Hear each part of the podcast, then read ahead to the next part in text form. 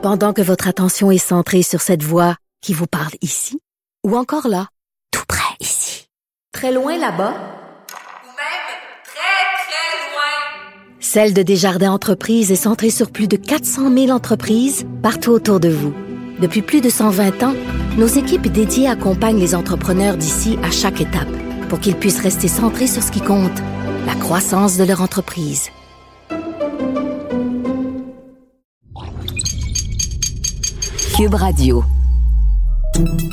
Salut, c'est Charles Tran avec l'équipe dans 5 minutes. On s'intéresse aux sciences, à l'histoire et à l'actualité. Aujourd'hui, on parle du deuil et de sa couleur en Occident, le noir. Pourquoi porte-t-on du noir aux funérailles? Lorsqu'on doit assister à des funérailles, la question se pose rarement. Hein. On sait qu'il est de, mise de porter du noir ou du moins de miser sur euh, des vêtements sombres et la sobriété. Alors d'où vient cette tradition? Qui a décidé que le noir était la couleur du deuil, de la mort, de la tristesse? Est-ce le cas? Voici Sophie Croteau. C'est à partir du 6e siècle que l'Église catholique adopte le noir comme couleur officielle du clergé, celui-ci symbolisant l'humilité et la privation symbolique de lumière. Il faudra attendre un autre 800 ans, au 14e siècle, pour qu'on commence à l'associer à la mort chez les chrétiens, alors que c'est plutôt le blanc et le brun qui représentent le deuil chez les anglicans. À cette époque, en Angleterre comme partout en Europe, des lois dictaient quelle couleur et quel type de tissu pouvaient être portés selon la classe sociale, ce qui réservait évidemment les plus luxueux aux aristocrates.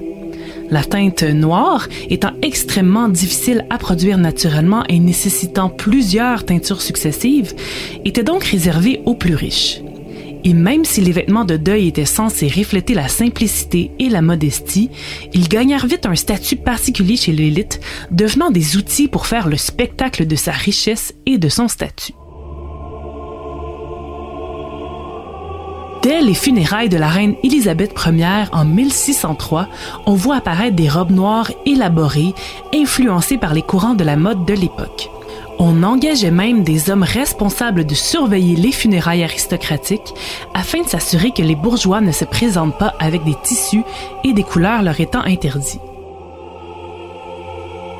Il fallut attendre le 19e siècle pour que les habits de funérailles noirs se démocratisent, avec l'arrivée des usines de textiles et des teintures synthétiques.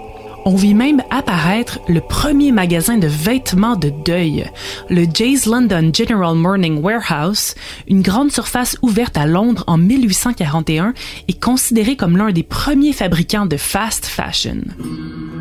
À cette époque, le deuil était encore extrêmement codifié et on avait donc besoin de vêtements pour toutes les étapes qui suivaient la mort de notre proche et pas seulement les funérailles elles-mêmes. Pour les veuves, cette période durait deux ans et demi avec des couleurs et des tissus spécifiques à changer à chaque quelques mois. Ces magasins en profitèrent donc pour solidifier ces règles et profiter d'un marché toujours en demande qui voulait être à la mode malgré son deuil. Le fait que les règles rigides du deuil se mélangent soudainement aux dernières tendances mode créa quelques petites surprises, comme le fameux port du voile chez les veuves.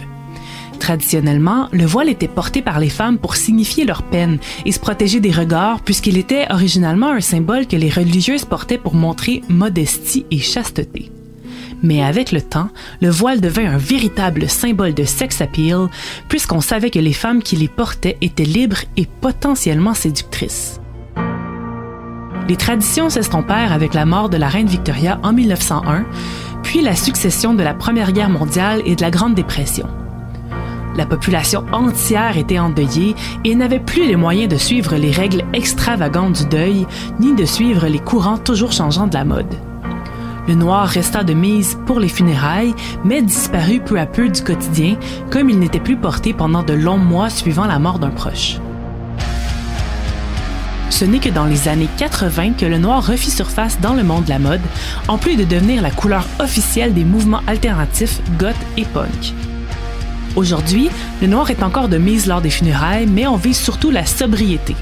À moins de vouloir rendre hommage à la personne par le style de nos vêtements, comme on a pu l'observer chez les endeuillés présents aux funérailles des grands designers qui n'hésitaient pas à porter leur flamboyante création en leur honneur.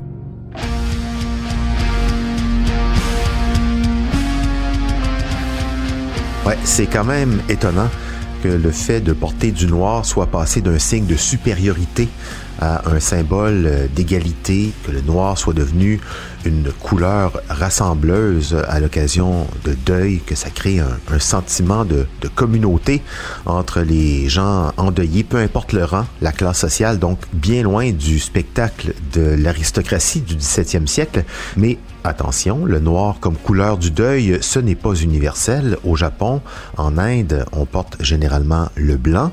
En Chine, c'est plus le rouge. Et en Iran, le bleu. Seule caractéristique universelle, c'est cette idée de tous s'habiller de la même couleur pour former une communauté rassemblée pour dire adieu à un être cher. Merci Sophie Croteau, c'était en cinq minutes.